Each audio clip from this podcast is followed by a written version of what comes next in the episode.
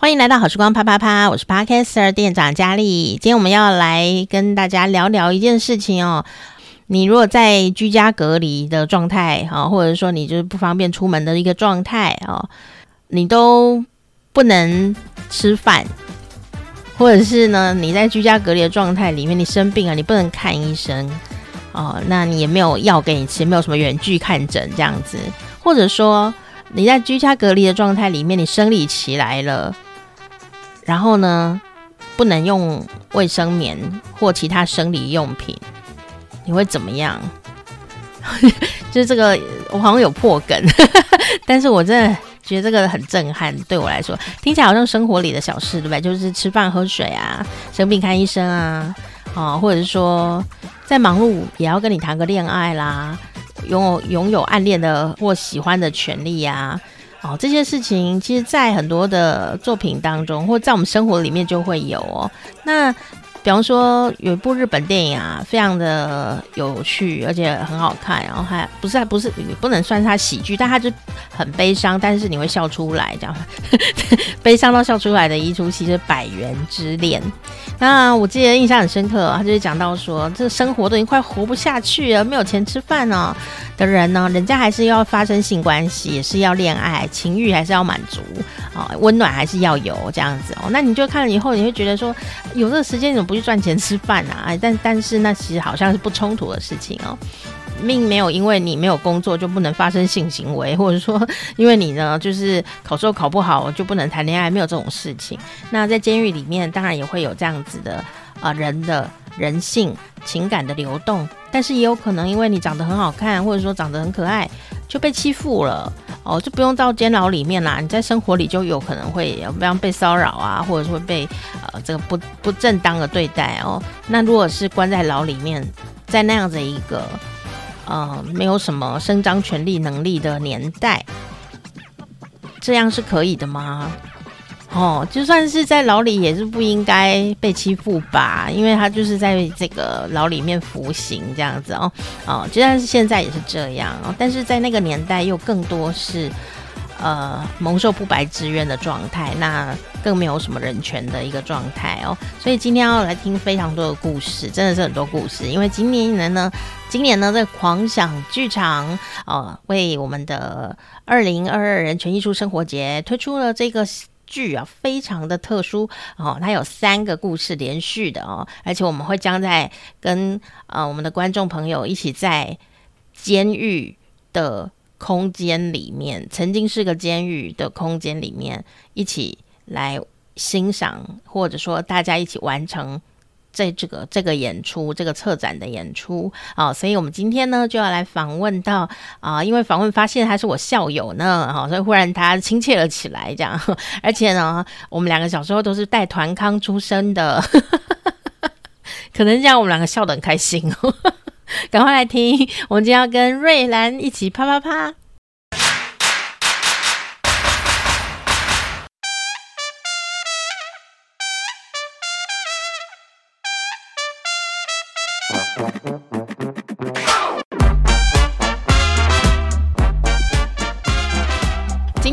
很开心哦，邀请到呢这一位呢，呃，传说中呢，他的笑声很远就会听到他的笑声的一个人，这样哦。我有好几个来宾啊，都笑声很特别。然后呢，啊、我发现呢，啊、今天我们的这位好朋友啊，他的笑声也是非常的。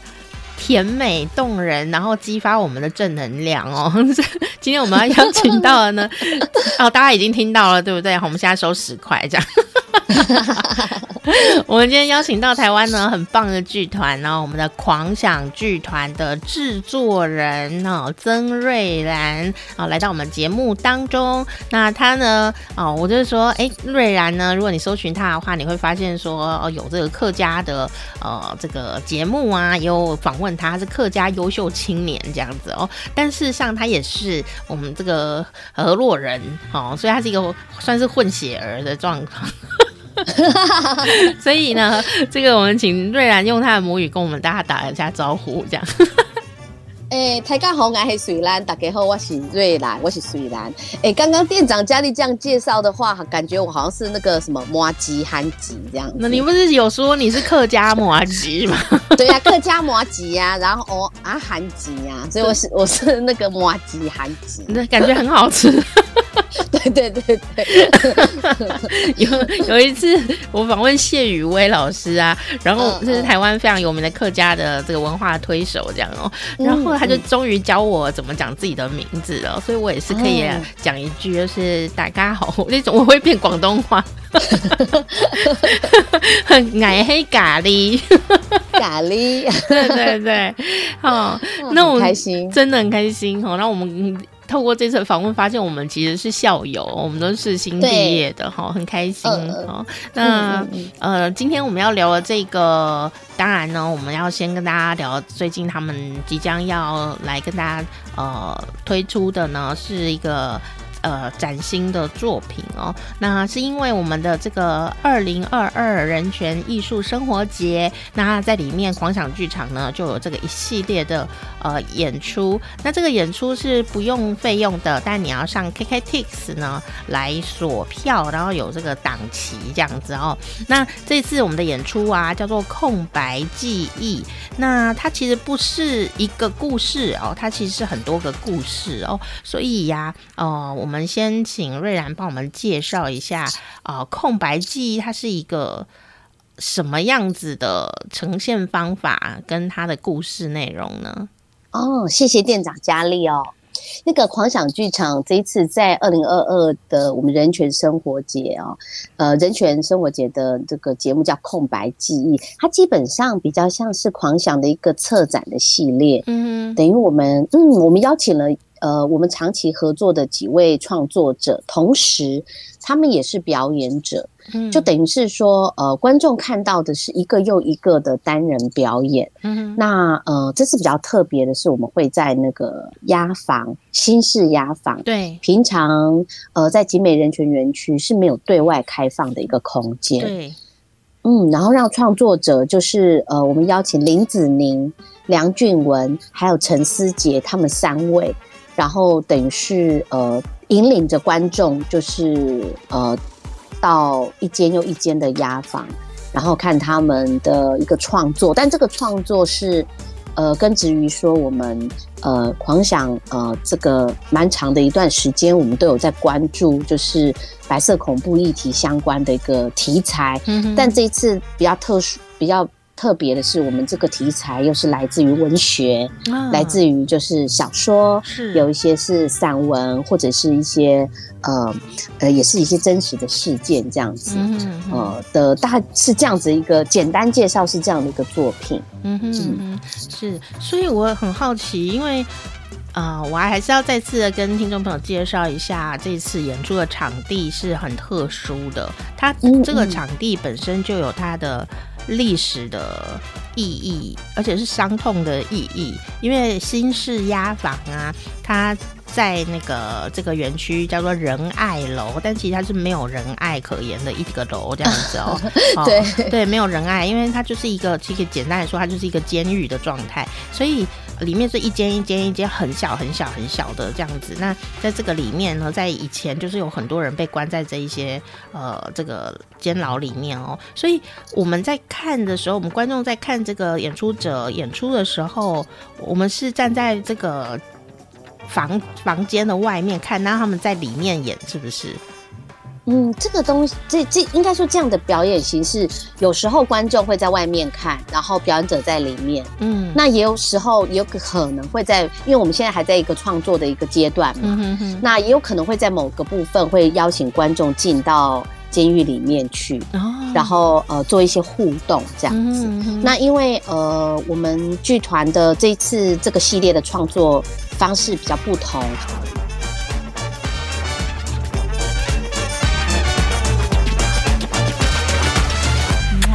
呃，有时候我们大家如果传统，有时候大家对于那个舞台剧或剧场的经验，就是说，我们可能会先写好一个剧本，然后找演员，嗯，然后呢，呃，经过这个设计的沟通，然后进到排练场去导演排练，嗯，然后最后到演出场地去做彩排，对，这比较像传统我们对一个呃舞台剧或剧场的一个的一个呃了解，一个生产过程好了，嗯哼，那这一次空白记忆很特别，它比较像是先从我们。剧团的一个小型的一个田野计划开始，嗯哼，所以呃，我们让创作者跟我们的团队伙伴到一些不易遗址去踏查，嗯哼，然后呃，也邀请了好好几个作家来剧团呃开读书会。等于是我们读这些百孔的书，然后邀作家跟我们去做就是交流这样子。那呃，然后再让刚刚提到的三位创作者，他们根据就是呃文学上面跟作家方面呃提取的一些呃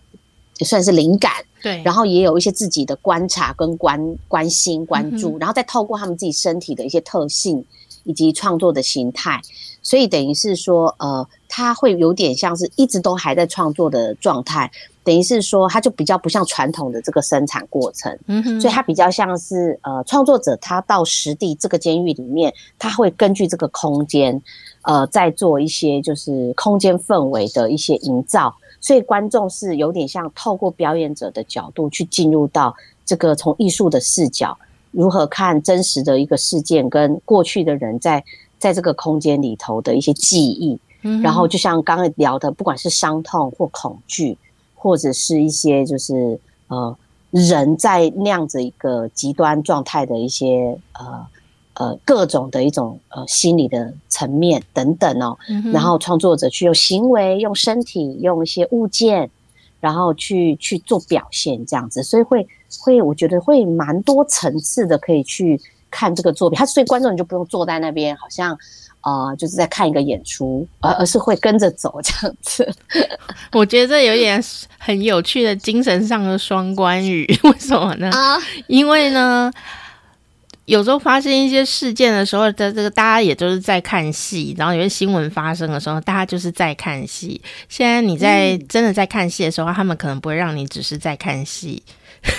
啊，哎、哇，店长真的是非常的敏锐，哎。我还没想到这一层，但我观 真的吗？这个我们叫观演关系，就是观众跟表演者之间的一个观看的关系。因为因为有时候看戏、嗯嗯、看戏的时候，有时候观众就像刚刚刚刚瑞兰讲的，就是说我们在看戏就很安全呐、啊，我们就坐在那边安全的看，然后大家都塞好了，然后在一个舒服的地方看戏。但是、嗯、但是这一次的演出的地点因为很不一样，然后再加上刚刚有讲到我们狂想剧团他想要呈现的方法，也可能会很狂想这样子。那观众呢就不可能置身事外了，他就不能只当一个看戏吃瓜者这样子。对，而而且我觉得这一次，我觉得我还是想小小提一下，就是说三个创作者他们分别的一个创作的主题，其实都有一点去呃，你也可以说打破，或者你可以说更细腻的深入去探索。一般我们对于就是在白色恐怖时期的遭遇的一些人，他的一些。呃，状态是透过身体或故事，比如说，呃，梁俊文他的作品的名称很长哦，但是是叫一个漂亮的海军中尉，嗯，与他美丽的擦鞋童，是好，这个梁俊文这个作品其实它是启发自那个一个作者叫冯冯，对，他的一个很大部。的小说就是三部头小说，这个我我自己也读过，就是非常好，你好厉害，好看。我知道冯冯的新闻，但是要看完整的书真的不容易耶。呃，因为那个时候我们刚刚前前面有提到嘛，就是剧团蛮完整的去这这好几年来，就是呃也透过文学、透过档案、透过创作，嗯、对，去去做呃也我觉得也不全然是为了发掘创作题材，也有点像。在做这个过程中，我们大家也发现说，这个真的跟我们 非常相关。嗯、它不是一个存在于历史或存在于一个小说或者是文学的想象里，对，对对，它是确确实实、很真实、确确实实，对，存在在我们的一个历史跟甚至很多人的家族的记忆，嗯、然后也可能是存在很多人的一个。呃个人的一种记忆，但记忆是共同的嘛。我们有时候觉得历史，哎、欸，他的历史跟我没关系，我们就觉得跟我没关。嗯、可是其实记忆或人们的那个感情，它是共通的。嗯哼，那你从呃感情的共通的角度来讲，呃，尤其文学又是很能够传递，然后剧场也是。嗯哼，那我再跳回到刚刚讲到梁俊文的这个雾行啊，嗯哼，他其实这个作品，他就是在谈说这个冯冯他在海军的时候，他的一个初恋的故事。嗯哼，他跟一些初恋情人，那所以这个作品其实有探索到一些呃童年光景，或者是所谓男色的启蒙啊，就是同志是男同志方面的这个启蒙。那通常男同志方面这部分的的探索，在呃白色恐怖的话语里头也比较少被提及。就是等于是白色恐怖，如果说是曾经的禁忌话语的话，那这个这个这样的一个角色，这样的一个生命体的话，它就是禁忌中的禁忌了耶。哎，对对，我们店长总是能够一语道，对不对？一针见血这样，对对。所以呃，但有时候也应该也是说，呃呃，蛮多在思考白色恐怖的一个呃议题的时候，会有一点先嗯。呃刻板化了，就觉得说他就是一种很纯然是一种被迫害，或者是一种呃，就是他的那个观点有时候比较单一。被迫害是事实嘛？就是、但是他事实上被迫人在这种情境里有各种状态。被迫害还是要谈恋爱的一种心情，那就是人。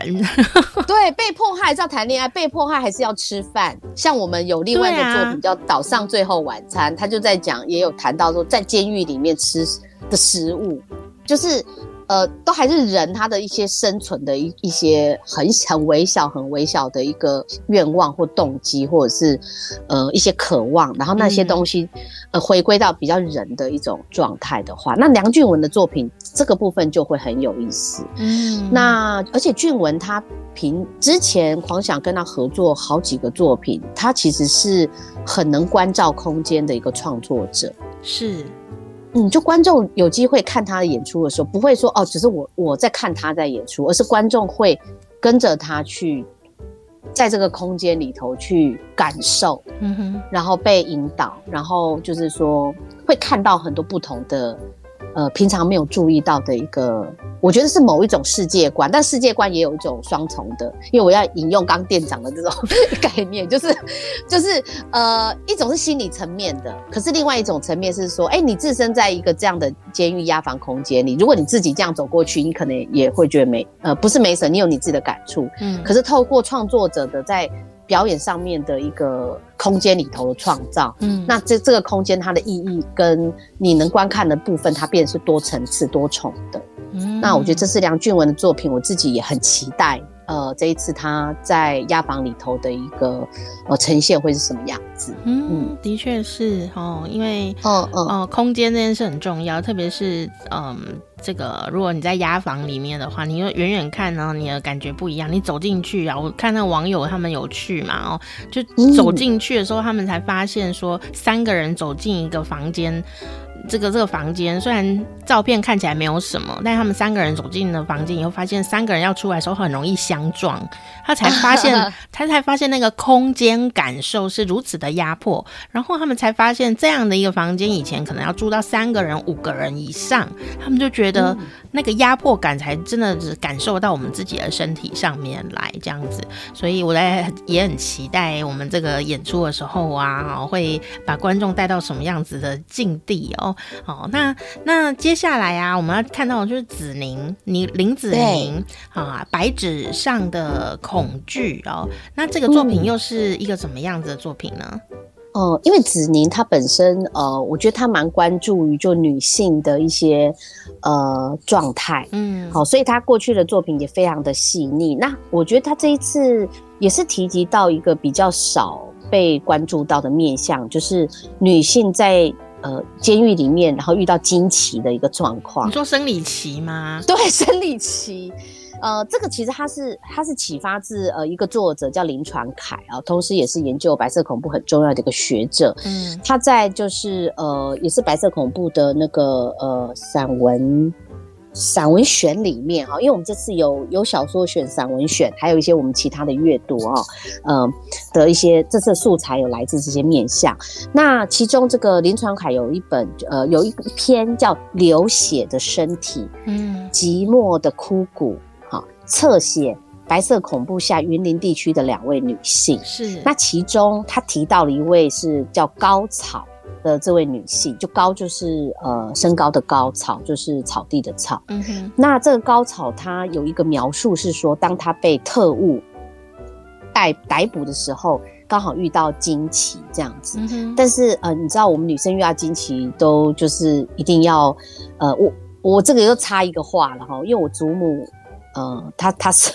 客家祖母，他活到一百岁过世。但是他我小时候听我祖母讲过，他们以我问过说，他以前没有卫生棉的时候，用布吗？所以所以经期怎么办？这样子，嗯嗯好，因为我们小时候就问说，哎、欸，我们现在都有什么各种卫生棉？对啊，尤其发展到现在，还有什么凉感的，什么对啊，还有香香汉方口味，哎，这不是口味啦，口味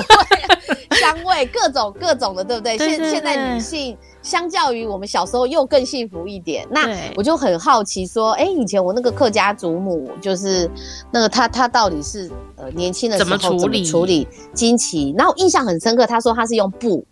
嗯，但是大家都用布嘛，然后布在就是在清洗，对，然后在呃，那因为他们都在溪边清洗嘛，洗衣服，所以那个溪就会有那个血流成河。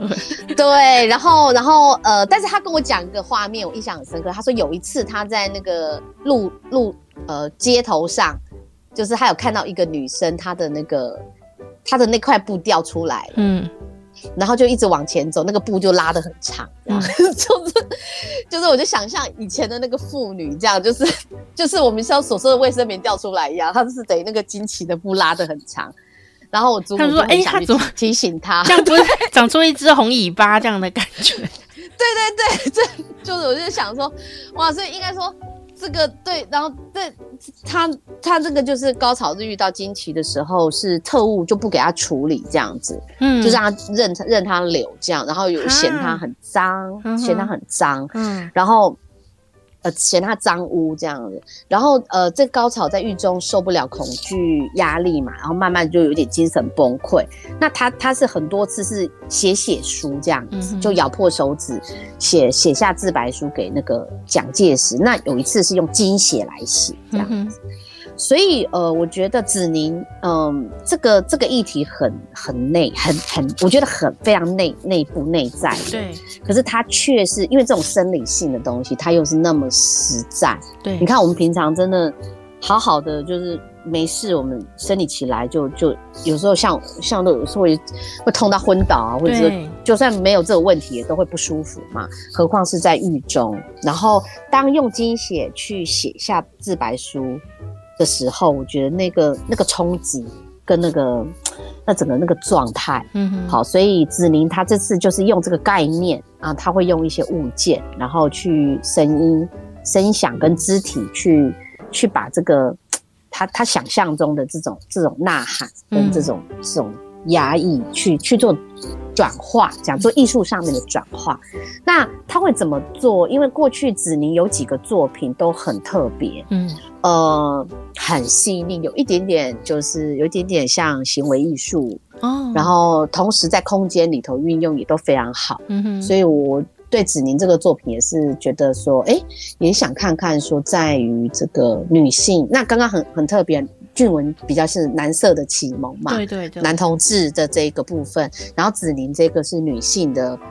的这样子一个呃，在狱中的一个这样的状态。虽然这很极端，可是你像我们都女性嘛，设身处地想，也觉得这是一个对啊。这如果我们在狱中，那鸡血来了，月经呃怎么讲，生理期来了，那那个怎么处理？嗯，用想都觉得很痛苦。先不要管在狱中好了，你我我觉得身在台湾或者你世界各地的朋友，因为其实到现在，现在二零二二年，我知道其实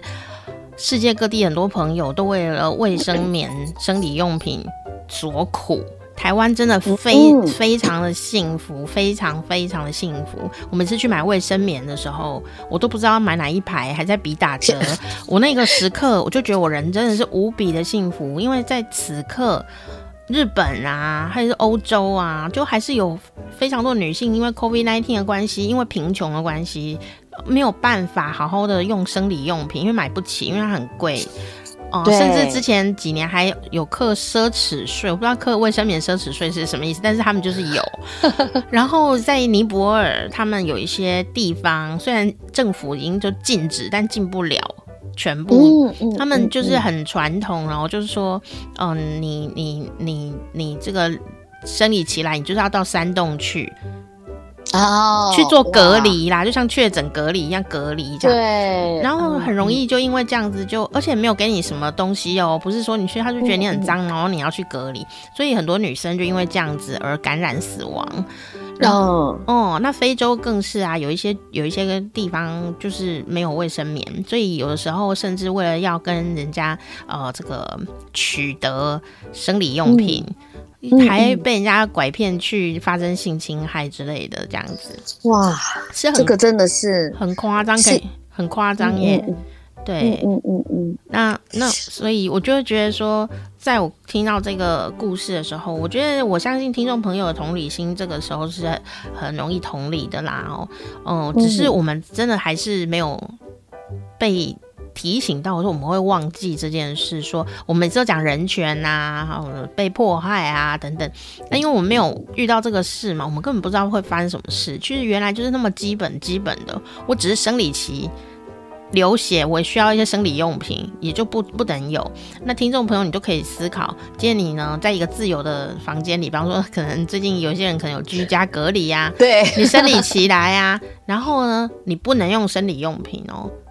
那你要怎么办？你也没有水可以洗哦。你光想到这里，你就想要骂脏话，对不对？哈，但但是那回到那个年代，根本也没有什么生理用品很好的可以用。嗯嗯，嗯然后他也不准去使用其他的东西，你都不管。你光这件事情，你就会觉得真的是，嗯、呃，非常的毛骨悚然吧？我觉得。嗯，对，所以他他这个呃，作者叫他的标题叫“流血的身体”，嗯，是第一句嘛。嗯、那我就觉得，一般我们想象到的流血的身体，想象的是可能是被被杀、被砍，对，对，被杀、被砍、被刑求嘛。嗯，那其实其实女性在流血的时候，跟呃，就像哎，真的要呼应店长一一路的双关语哦，就是说这个作品它在流血的身体的双关也是也是很有意义的，可以多思考一下，对于就是。不管是女性或者是人的基本的一些很基本的，我们要喝水、吃东西、上厕所，对对，大小便，对，就是这个这个都是都是那么基本的人权的的，身为一个人最基本的，其实在在这个时候都会被剥夺这样子，嗯，没错，然后身不由己的那种状态，人性会在此刻做出什么选择？嗯，那这也呃会呈现出什么的样貌？那我觉得这个也会是戏剧工作者比较。会从他们的身体性去去尝试的去呃表达看看，或者是呃透过他们的演演绎吧，或者是创作，嗯、观众也可以从观众的视角去感受。那所以这一切它的表现其实都不一定是呃用讲的，就是哦，我讲个故事给你听，然后演给你看。它是透过表演者他身体跟呃一些精呃一些呃抽象的一些身体的概念这样子，嗯哼对，然后让观众进入。哦、嗯，所以这个作品其实蛮适合一些观众。你觉得，哎、欸，我其实好像没什么看舞台剧，哦、呃，我也坐不住，然后，然后有时候也听不太懂。但哎、欸，这个舞台剧就蛮适合，就是你想要东看看西看看，然后你你可能也可以有一点开放诠释的人都很适合来。嗯，因为有时候那个动态的画面就已经说了一切了。对对对，对就好像有时候我们去美术馆看一个画，他什么都没写。你都不用看那个小字卡，你就一看你就有一种感觉，很，很有感觉这样。对，那不管你喜欢不喜欢，先都不讲好恶的话，它那个画面可能就可以呈现一种感觉。那剧场可能也是，嗯、它有画面，那它有人的动态，嗯，那它有声音，嗯哼，然后它有一些呃组织，就是你你会看它从哪里移动到哪里，那他可能想带着你干嘛？嗯、那这些其实创作者的思考里有很多他们的发现，以及也希望把一些。呃，觉得蛮重要的讯息，透过身体或透过剧场性传达给我们的观众。那如果观众这时候也做一些呃，我讲的互动不是说一定要回回什么回话或者是回馈，而是说当下你愿意进入到这个情境的话，那其实呃，通常这样的一场剧场体验下来，我觉得时间不是那么长，大概一小时左右。嗯哼，呃，我觉得你对于很多事情的想法或者是状态，又会有一种，可能也可以回顾到我们每个人，我们现在都很过得也很自由，也。嗯，不一定说要怀想过去啊，怀呃过去的多么可怕，而是我们回顾到自己的生命经验里一些比较糟糕或者是比较痛苦的情境的时候，其实艺术也可以同时洗涤我们的一些状态。哦，我觉得这也是我们觉得可以做的部分。的确是哈，嗯，就是有时候你看着这个故事啊，想的是自己的故事，这是很容易。有的，好像你的故事被人家用一种婉转的方法讲出来了，但其实那那也是别人的故事，这样子哦哦哇，以前哦这个这个这个题目实在是那种让很多，我想应该很多人很震惊嘛。我自己觉得，我从来你知道我们舒适圈的孩子是不会想到这种事情的，我们就是被 哦很多卫生棉围绕着的孩子，对对对，幸福的孩子，幸福的。幸福的卫生棉的孩子这样子哦，卫生棉富翁。对啊，卫生棉富翁，我是真，我是真心的，真的觉得这个很很很很很惊，很惊奇，就是对啊，就是很惊奇。对对对，就是应该说我们比较没有想到的层面呐。那我觉得这个就有时候就是艺术家的发现，嗯，对，就然后或者是创呃文学，或者是有些东西它它它带给我们这些发现，这样子，嗯、我觉得也真的蛮喜欢这一次这些不同的主题，嗯、都很很细小。很不是什么呃很伟大的体主旨，但是他就是这样透过一个又一个单人表演，带我们一个又一个的观众个体，因为我们观众也是呃不会这样排排坐嘛，所以观众也是哎、欸、可以自由散落的，然后找一下你观看的位置，嗯、你想要左边一点，右边一点，近一点，远、呃、一点，蹲下看，对，蹲下来看，站起来看，其实都可以这样。哦，呃、是。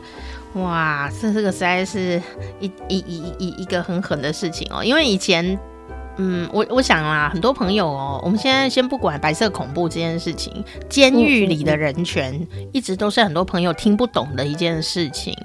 大家会觉得说，他就已经是被处罚，就是关在里面，还要人权这样，然后觉得我们我们在外面过得都没有比他好。可是呢，这个故事你就会。去感觉到什么是人权，就是什么东西人应该要有。他在监狱里，不管他是怎样子进到监狱里面，他都需要有人权。就是他，嗯嗯嗯，我觉得卫生棉真的是一个。非常好的切入点，我觉得这个故事太强大了哈。好，嗯、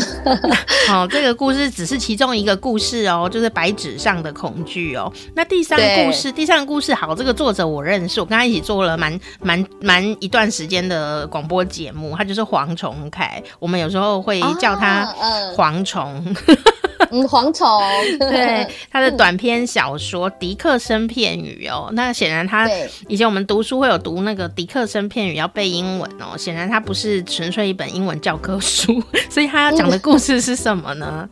呃哦，因为刚刚前面不是有聊到说我们有找一些呃邀请一些作家到剧团来开读书会吗？对，那其中呃我们有邀请了胡淑文，然后朱家汉，哦、那其中还有黄崇凯，对。那当时黄崇凯也，他也很辛苦，从台南也谢谢他从台南上来。那剧团在北投嘛。嗯、那其实我们会邀崇凯，是因为说，呃，我们很喜欢他有一本书是叫《文艺春秋》。嗯哼。那《文艺春秋》的呃其中的迪克森片语，它同时也有收录在《白色恐怖小说选》里面哈、嗯。然后嗯，它基本上其实呃，它其实是用科奇化。就是以前的一位政治犯科奇化的故事去做新英文法，呃、对新英文法，然后但是他是有新英文法，然后以前科奇化在狱中的时候，他会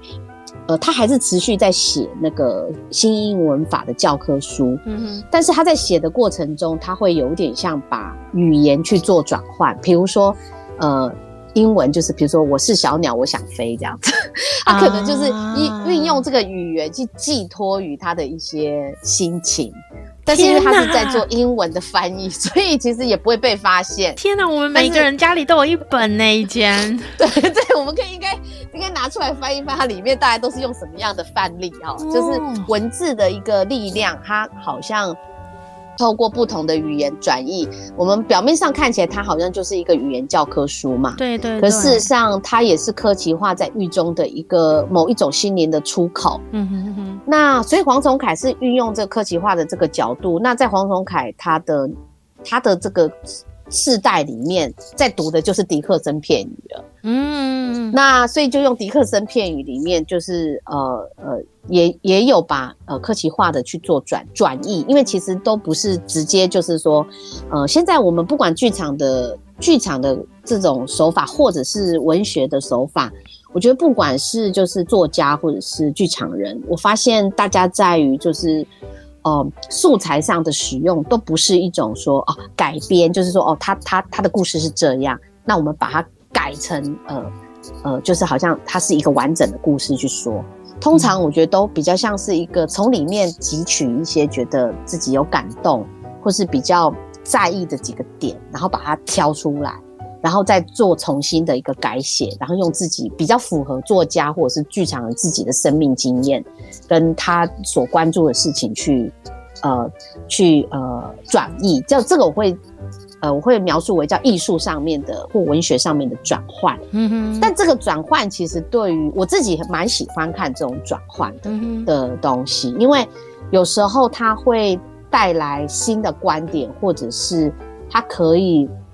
用个描述，我觉得很像乘着乘着，比如说文字的翅膀，或者乘着这些剧场人的这个旅程，这样子会让我们就是观众有有一个拉出一个空间呐，就不是说好像。呃，实打实的说，哦，这个故事是这样，然后演成那样，而是说它有一个拉出一个空间，那这个空间观众自己也可以悠游在里面，去找到观众想看的东西。嗯，呃，它比较不是一种好像呃，这个事情是这样，我把它背起来，或这个事事情是这样，我们把它记下来，这个历史的记忆不能遗忘。嗯，比较不是这么的历史或者是教条这样子，教条的，对对，它不是那么的具有。呃，肩肩怎么讲？肩负着这样的责任，但是他肩负着其实另外一个是说，我觉得是比较是记忆感受，嗯，跟就是人性里面我们观察到的那个很优美的部分。那那个也刚好都是在做创作的人，不管是文学创作或剧场创作的人，他们非常独有和敏锐，而且也跟他们的特质很相关的。那因为你看不同的作品或不同创作者，我们观众很幸福，就有机会。透过他们的眼睛，不同的视窗一样去看到一些不同的点。那所以崇凯的这个呃黄崇凯这个迪克森片语，其实呃陈思杰他比较感感动的是觉得说语言这一块，嗯，那但是很有趣是思杰的方式，他反而是用不不可语言的部分去表现这样子。欸所以他不会说啊，一直都在讲话讲话讲话，他反而是提取这个语言的思考，然后去思考他不可语言的时候，他的身体跟他他想要退回到语言没有语言的之前状态。呃，就是他有一个概念，就是呃，如果人和语言退回到原始的原初的状态，就是如果呃语言还没有任何意义，语言还不存在。嗯，呃，事物都还没有名字，历史才正要开始，哈，就是有点像再再再再把大家拉到一个就是从事，那这个也是蛮好玩的，因为你就一个跟语言很相关的一个文学，然后呃，剧场人会选择一个，那他觉得要把不可言语的部分表现，这种潜台词或是内在的一种状态，也是剧场。呃，蛮能去发挥的一个面向，这样子。嗯，哦，对，这个 大概就是这三个作品。这个作品啊，叫话语，就是讲话那个话，话语。然后是陈思杰会为大家来演出哦。嗯，我觉得他很有。匠心独具，为什么你知道吗？因为为什么柯奇华先生在写这一本呢？这个新英文法是以前呢，在媒体没有很发达的时候啊，呃嗯、每个学生都基本上都要买的一本书。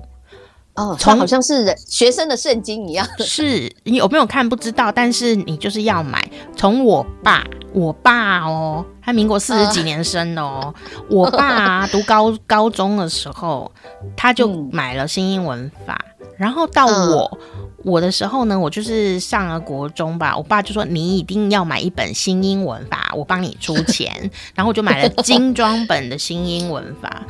然后、呃、可是我就对英文没有什么兴趣，我现在对他有兴趣，我想要知道他到底说了些什么。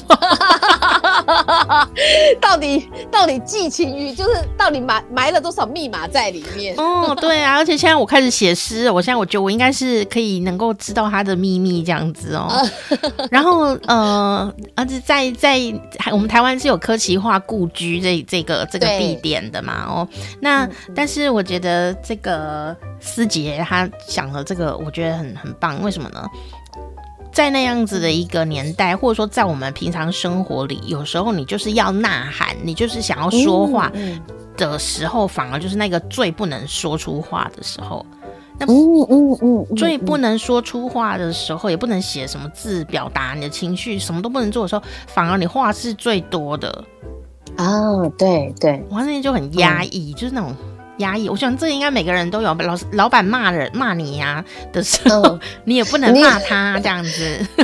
然 后心里已经可能骂了 骂了一百句。对呀、啊，都是白眼翻到脑后，但表情却看不出来这样。不过这这个也真的都是人性里面的一个最自然的状态哦。嗯、没错。那怎么把这个最自然的状态，等于创作者用一种很很那个呃 espresso 没很浓缩的 的一段时光，然后让观众跟与表演者置身在其间，这样，然后看他怎么去诠释一些。呃，不同的状态，我、嗯、我觉得这个有时候我自己很喜欢剧场也是这样子、欸，哎，是，嗯，而且每一场有时候都不一样，嗯、就是说，哎、欸，这一场可能因为观众的一个反应，或是，哎、欸，有时候观众在一起，他会有一种气息出来。啊，对，对，对，他会一种，他有一种气，就是说，比如说我们演四场哈，或演两场，嗯，那这次我们的十二月十号呃空白记忆演出是演两场嘛，三点跟五点，对，然后呢，呃，这之前我们过去一些经验是说，哎、欸。你只要演几场，几场就有几场不同的气，因为观就算表演者的表演都状态是都已经呃蕊过、彩排过，很饱满，然后嗯。对，然后但是那个观众来的那个属性一场一场的就会产生不同的创作的一个样子，这样子很很有趣，嗯嗯，因因为因为我我就是那个观众嘛，然后我是一个比较心机的观众，嗯、我每次去当、哦、我去当观众的时候啊，我就会。当然认真看戏，认真的感受。可是我也会把我旁边的观众不认识的哦，我也会把它算在这场戏里面。哦、嗯，然后有时候他他也好像是角色观 演角色的观众。对，我我我因为我是被观众包围的嘛，这样哦。那对对对，你就会发现说。同样的这个戏，可能这一群观众他是比较容易啊、呃、发发出他的情绪的。你可能就旁边已经哭成一片了，这样，或者是、嗯、或者是笑到爆炸。那我想那个台上的人一定也或演员一定都感觉得到我们的情感。但有时候也会遇到一些特别的比较理性，而且他就是整场都。偏理性的观众，嗯嗯嗯、但是呢，你你说他们没有什么感觉，还是睡着了，也没有在睡觉啊。我就偷看他们是不是在睡觉，嗯、没有在睡觉。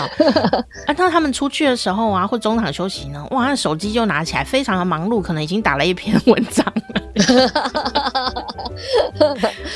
对，就会有这种鬼这样子，观众的气氛是很不一样的。所以，我们、嗯、我们这一次这个狂想剧场啊，在我们人权艺术生活节的演出哦，他。刚刚我们讲了三个故事嘛，那这是不是我们一场就会看到三个故事，对不对？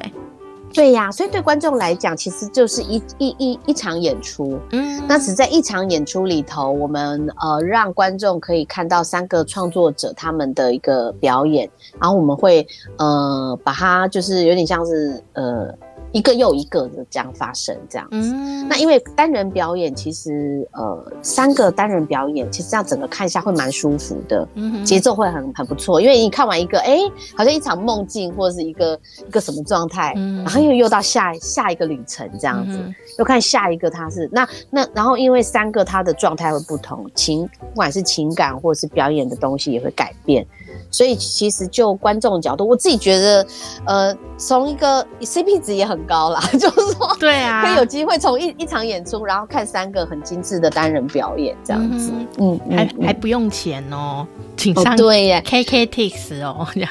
推广，对，这个是也特别也也要感谢，就是那个国家人权博物馆一直在推动这个部分，然后也让艺术创作者有机会说，呃，可以在实际的这个场域。然后来做表演。因为平常我们有时候我们会去一些剧院嘛，或者是去一些呃不同的，就是所谓的比较是一般的表演空间，嗯，嗯。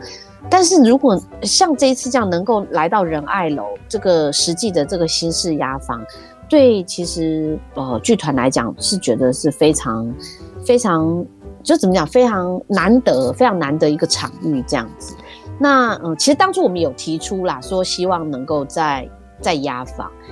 就是人权馆他们的整个团队也非常的用心，然后帮我们协调这样子。嗯嗯呃，那一般观众，我们常常去，如果你有去过参访、去导览的时候，你经常看到其实旧式鸭房，嗯，就是确实它比较小，然后呃绿色的门，然后窄窄的，对，好、哦，那个我们也都有去场勘，那看了也觉得也不错。那不过后来我们看了新式压房之后，因为新式压房它是位于仁爱楼二楼嘛，嗯，然后它其实是呃。比较像真的是监狱这样，是铁幕，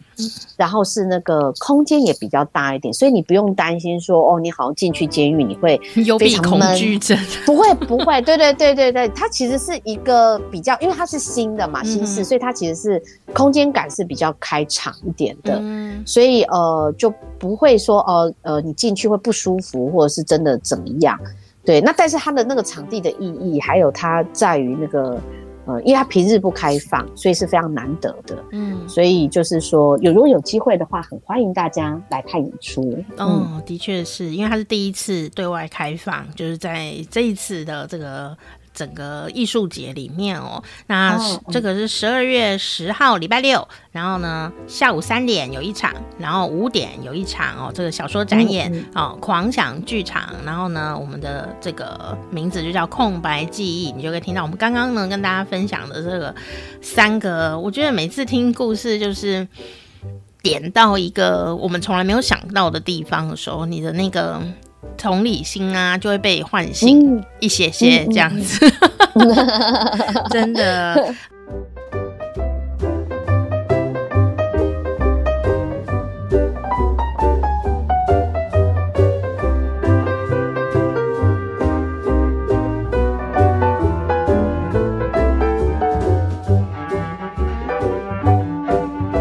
好，那我就是觉得很好奇呀、啊，就是说瑞兰听起来就是。很愉快的感觉的一个人，然后也很热情的一个人。但是你你我们的狂场剧剧场，真的是就是嗯，长期在耕耘白色恐怖啊这类的文本跟剧场作品，然后包括我们最近呢，呃。持续在上演中的就是非常上诉这一个作品也是很惊人，我觉得真的 很惊人的一个作品哦，就是那个尝试度或者是说那个那个那个真实度哦哦，当然我请瑞然来讲这样子哦，但我很好奇为什么我们狂想剧场是为什么会特别的一直耕耘这个区块呢？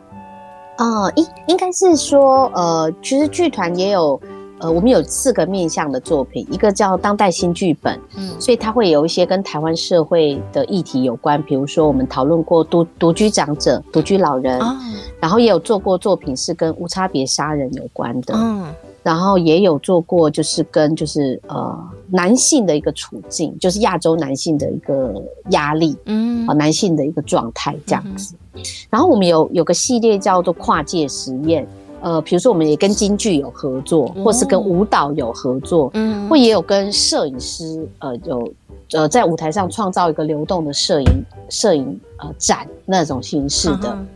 哦、呃，那我们呃。也有做这个文学的触发，那其实最早其实跟白色恐怖有关的一个作品，等于有点像白色恐怖，不是剧团呃立一个旗帜说我们要做这类型的作品，它其实是最早是从文学来的，嗯，是因为呃我们的就是呃导演廖俊凯他看了呃郝玉祥小说一个作家的一本书叫《逆旅》，就逆向行驶的旅程，那个逆旅。然后，呃，其实这是一个逆旅，它是在民国百年的时候，呃，就是两厅院邀请做一个民国百年的一个演出。那那时候是跟历史有关嘛？那那时候那个呃廖俊凯导演就觉得说，哎，那在民国百年，那他就想起那个以前郝玉祥老师的作品里有讲到他的父亲是山东流亡学生，嗯，然后是顶替就是死掉的人的身份证，然后在台湾就是过过生活这样子，嗯、然后呃他就觉得很疑惑，怎么有人都已经在民国百年了那个年代啦，哈，就说还会有人顶着嗯死掉的人的身份证，好，他觉得很像是活在光天化日下的鬼魂，哦、就是以前的呃一个。算是这呃，他父亲遇到那个山东流亡学生这个事件，呃，蛮有名，叫澎湖七一三事件。嗯，他是呃外省人的白色恐怖的一起很很大宗的外省人白色恐怖。嗯，所以有点像我们是先从文学做改编做触发，嗯，然后哎呃大概十年前接触到哦，原来台湾有这一段黑历史，然后从这段黑历史，然后我们慢慢就呃。接触到二零一二就接触到呃绿岛女生分队流麻沟十五号这一本口述历史这本书，然后接接触到这本书之后，导演跟我就很想把它变呃把它转化成剧场，嗯，那经过了一些呃找编剧或一些困难种种，终于在二零一八年的时候，大概五年前就做了一个律师绿呃绿岛呃女生的政治犯，因为台湾呃。白色恐怖的政治犯谈到男性比较多，比较少谈论到女性。嗯哼。然后，所以就女性的政治犯的呃的一个故事来来。但这个女性政治犯讨论到最后，刚刚讲她是他们在狱中的吃的食物，嗯，还有他们的后代怎么去看待的这件事，是。对，然后一直发展到现在，刚您提到飞扬上诉，他就是又走到另外一个历程了。他等于我们邀请两位政治犯前辈陈清生跟杨碧川两位，就是上台直接演出。他他本人就是当事人，对对对，然后他上来演出这样子，对他上来演演演演自己这样子。那这个形式它很特别，它叫记录剧场。那记录剧场通常都是处理一些呃，它是欧洲过来的一种形式，它是处理一些困难议题，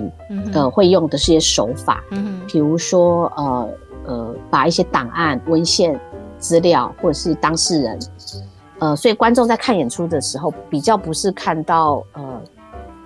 编剧或者是导演。天马行空想的一个故事，嗯、或者是把原有的文学或者是小说做转换，它比较不是，它是真正的就是当事人本人的的事件，然后去呈现给观众这样子。嗯、所以呃，我们就有点像它，它像一个历程。然后这一次我们在空白记忆里头啊、呃，是回到比较像单人的表演，然后带着观众在不同的空间压房里面去游走，所以有点像是说呃。但是这个取向有点像是，呃，刚刚好白色恐怖这一块的议题的关注，它有个小脉络这样子。嗯。但其实剧团也有一些不同形态的作品，也有同时在发生。那我们也觉得有时候作品要经营，它也需要一段时间去，呃呃，做功课、田野，然后酝酿，然后做出作品，然后再再继续在做作品的过程中，又会收到回馈。嗯。啊、嗯，然后呃，然后也我们也会发现更细腻的部分，因为你可能做过某一种类型的，然后你会在想，哎，那还有没有其他的不同的角度可以看？是看这个事情。那我们都讲说，台湾的黑历史，你就可以有不同的说故事的方式。哦、那刚好狂想就几个作品可以来 来带着观众来看。哦，是哇。真的不容易，也要读好多好多的历史哦。那你在，而且你你像比方说刚刚讲说非常上述，就是要跟这个故事的当事人，他他发生了过这么、嗯、这么悲伤的一个伤痛的。呃的的的一个一个过程哦，那你们要跟他聊这个事情，嗯、也不是说哎、欸，我们来敲你通告哦，来演个戏，那不可能是这样子的吧？那哦，对对对，你要怎么去打入他的这个哦，让他现这个叫比较轻松一点，可以跟你聊，就已经是一件很难得的一件事情了耶。更何更何况他自己要上剧演这件事情。嗯，呃，应该真的也花了很多的心血跟很多的时间，嗯，然后我觉得最主最主要也是我们也很有先花时间去呃了解说，呃，政治犯前辈的一些他们的情况，嗯哼，然后透过拜访，然后去聊他们关心的事情，这样子，嗯哼。那像非常上诉是陈清生前辈他很很在意的事情，是因为就是因为政治犯前辈要要打上诉是非常上诉是有困难的，嗯，那所以那时候等于是呃在聊要怎么呃。所以这也是说我们这个这种创作方法的一个特殊性，就是它有点像是边聊边边再生出来的，比较不是说一开始就决定了，我就是要做一个法庭，然后我要请两位政治犯，然后是哪一位，然后我们去邀，不是这样的，嗯，是先邀是先邀请了他们，然后再跟从他们身上去聊，然后后来决定用法庭的形式去处理。但是你就一个剧场上来讲，如果是两个老长辈他们上台演出。那这样子很很很困难去结构整个表演嘛，嗯，好，然后他们很困难去结构说故事的方式，所以后来就呃这个法庭的形式，它就有法官、检察官、律师什么角色，然后我们帮这两位呃前辈呃请了两个演员担。担任他的少年的一个代理人，嗯，所以他们的故事就可以由代理人去讲出来，然后在适当的时机，可是两个前辈是全程都坐在台上，那等于是遇到一些呃他需要自己说明的时候，他会站起来去跟走到台前去跟观众说这个故事，他自己的故事这样子，嗯，哦，所以呃这过过过程也花了很多心力去。去聊，要跟前辈们聊。那后来这两个前辈也都蛮疼我们的，他们后来也跟我们都就是都成为很，我觉得蛮好的，就是都很疼惜我们这些年轻创作者这样子。嗯，嗯的确，因为为什么呢？因为有时候，嗯、呃。太过伤痛的记忆，我想这一般民众也是一样了，我们都一样。对对，太过伤痛的记忆，有时候我们会选择不要再提出，因为每次提都很痛。嗯嗯、但是呢，这个东西也是我以前访问过其他的这个也是受难者的家属吧，他们也有他们的心理的痛，就是说当家人呢蒙受这种甚至是不白之冤哦，然后他就。嗯，不管他是不是怎么样，反正他就是发生这个事情，他爸爸被抓到绿岛去了，你知道吗？在学校的小朋友都被霸凌哎、欸。嗯，对对对，会会会，就是他是一个复杂，第二代、第三代有时候都很不愿意提，对，对，对，对他们来讲，这真的是很很很不，就这个东西它。这个会影响到他们的生活，对对对，嗯、所以所以我就会觉得说，哇，那真的是要演这个，要把这个非常上述的剧呈现出来。我想剧团是花了相当多的心血，呃，才能够去沟通，然后达到这样子的一个，呃，一个一个一个把这个故事展开，然后让大家可以一起进入这个故事里面去思考，呃，去讨论这样子的一个呃真实的。故事哦，哦，嗯嗯嗯哦，这哦，大家不要想说那个什么呃，这个、呃、旅行哦，那个那个逆旅这个故事啊，应该就是某人而已了，没有哦。其实有时候我就想说，这些故事应该离我很远吧？哦，其实有时候你一聊天，你才会发现说那些神奇的或者说悲伤的故事，或者是你觉得那是电影情节吧，就发生在我旁边。嗯我最嗯嗯嗯，我最要好的朋友，有一天我们就是吃饭聊天的时候，他就讲说，我爸是逃兵。哦，哦哦，然后我才吓一跳，他说那个电影里面呢、啊，有一部电影就是大那个香蕉星香蕉，对香蕉星乐园，对对对，那部我有看，里里面就有演啊，钮承泽演的嘛，那时候他还还在。正常当演员的时候，对对对，然后 早期的时候，他演得很好呢。然后那个故事啊，我就看完以后，我就觉得很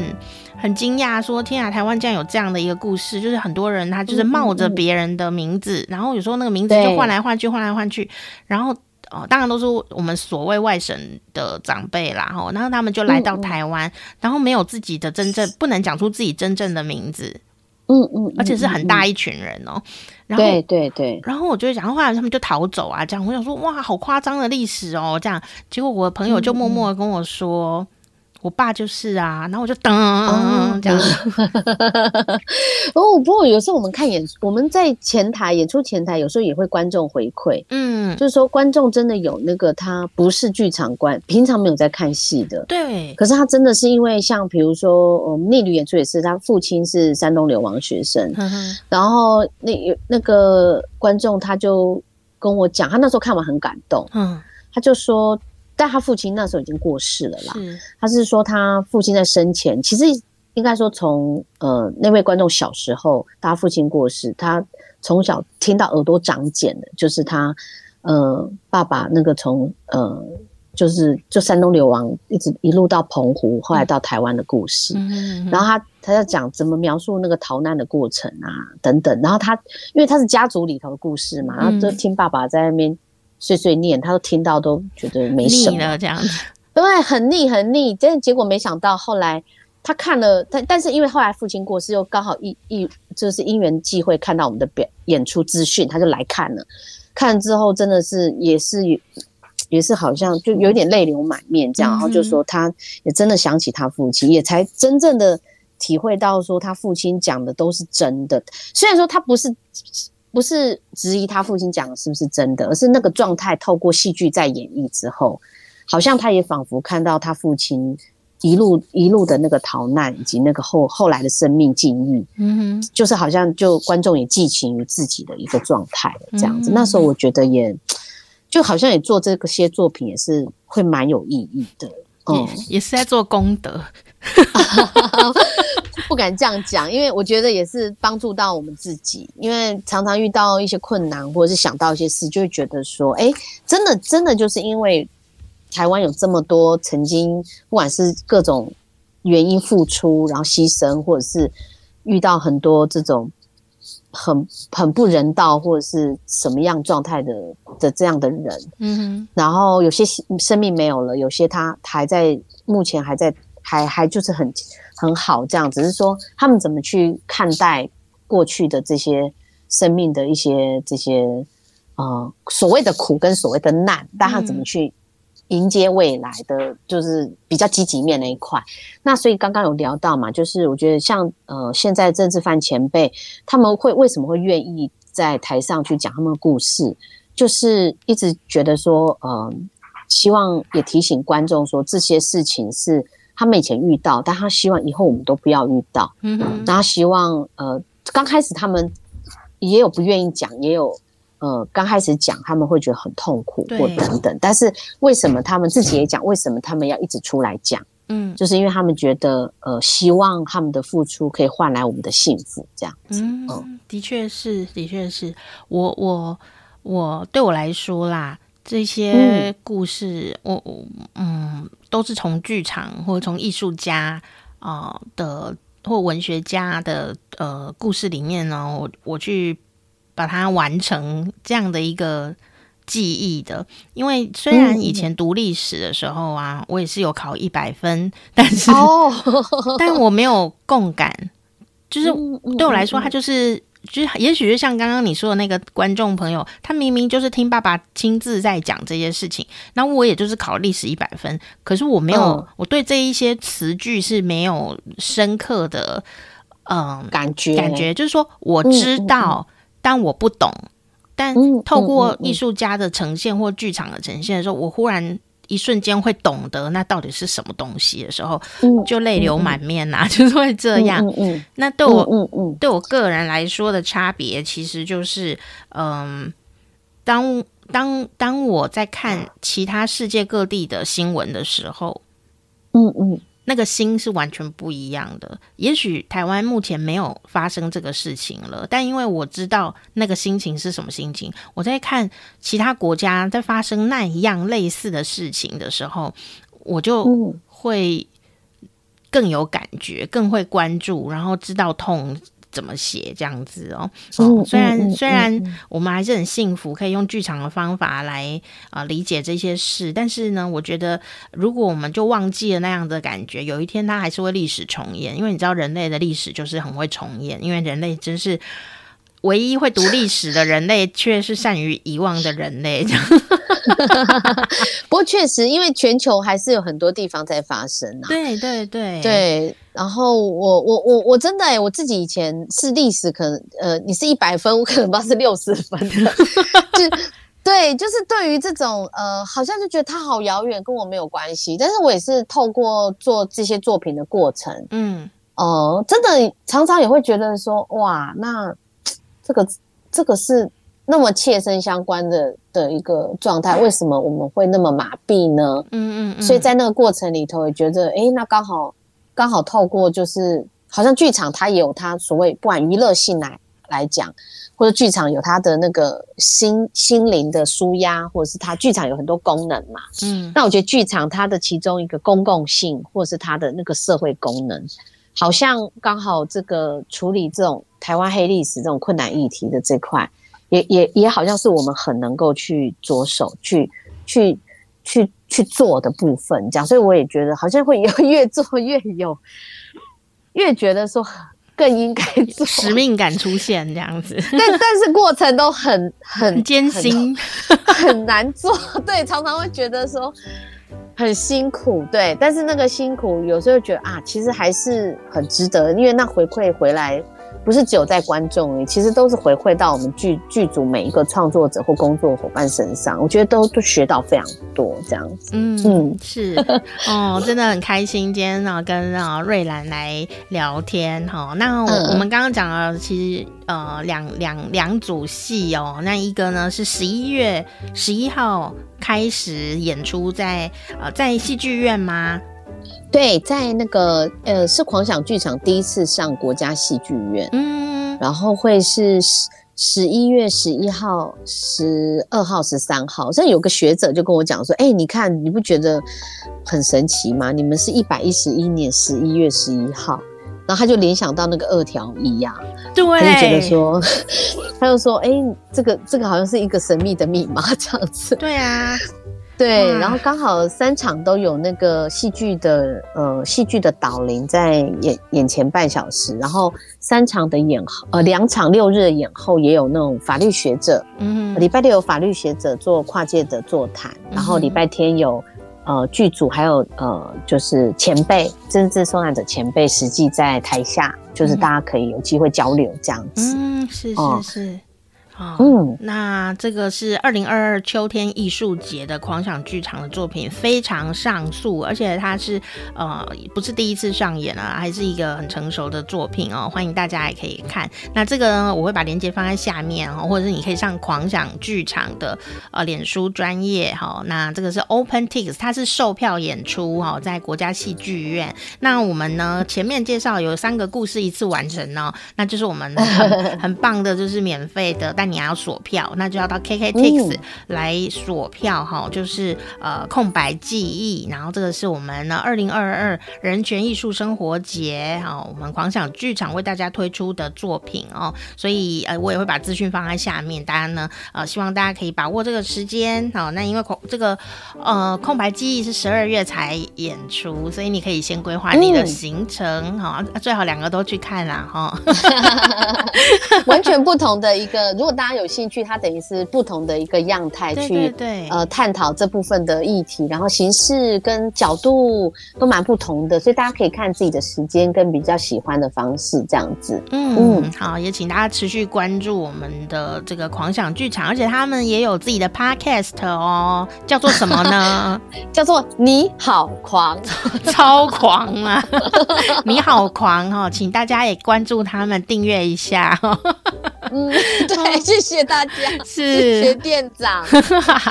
是，所以希希望瑞兰呃的这个大家的这个演出也能很顺利，然后可以呃影响更多的人，然后我们的心也因为剧场而更加的丰富，更加的柔软哦。我们今天也谢谢瑞然来接受我们的访问哦，谢谢店长，谢谢大家，我们剧场见哦，拜拜，拜拜。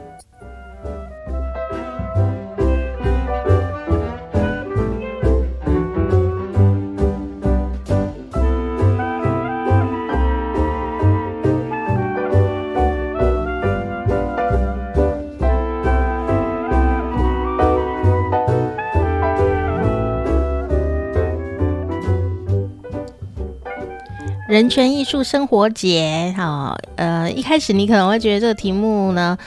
好像要怎么样融合在生活里？其实你好像也不用融合在生活里，因为它就是在生活里。好比说刚刚讲到了科奇化的新英文法哦，恐怕我爸呢都不知道，他原来经过这么多，呃，这个科奇化先生经过这么多辛苦的岁月哦，呃。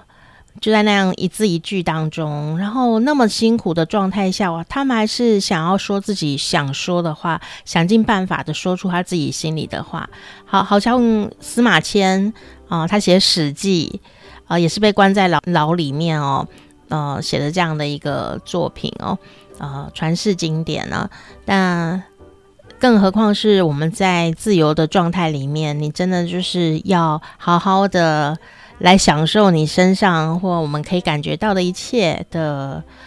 呃美好和辛苦，酸甜苦辣，我们都要认真去品尝。但有时候呢，有一些故事啊，我们可能会呃因为生活很忙碌，没有办法听到啊，或者各种原因的得到了一些呃记忆上面的一些阻碍。透过这个艺术的作品或文学的作品，用听故事的方法啊，或者说啊参与的一个。呃，比较轻松的艺术生活的方法，我们也可以找寻到那个失落的记忆哦。我相信今天大家听到了非常多的故事哦，我觉得这一集也是相当精彩哦。谢谢我们的狂想剧场，也欢迎大家哦持续的来关注哈、哦、这个狂想剧场啊、所有的作品。那关于呢，我们这次二零二二年人权艺术生活节啊、它的官方的网页还有怎么锁票啦哈、还有呃这个狂想剧场的一些我们刚刚。提到的关键词哈，跟连结我们都放在下面哦。好，那欢迎大家呢，也可以要持续来支持他们。好，这个人权艺术的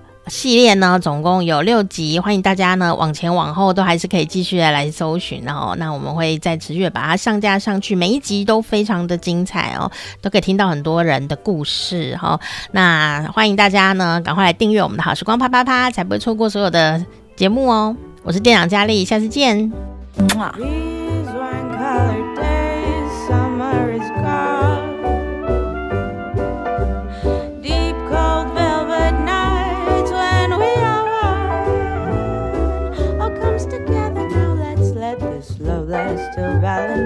who knows, it might just last forever. We don't need the world, we just need us. I wish we'd stay like this together. We don't need the world.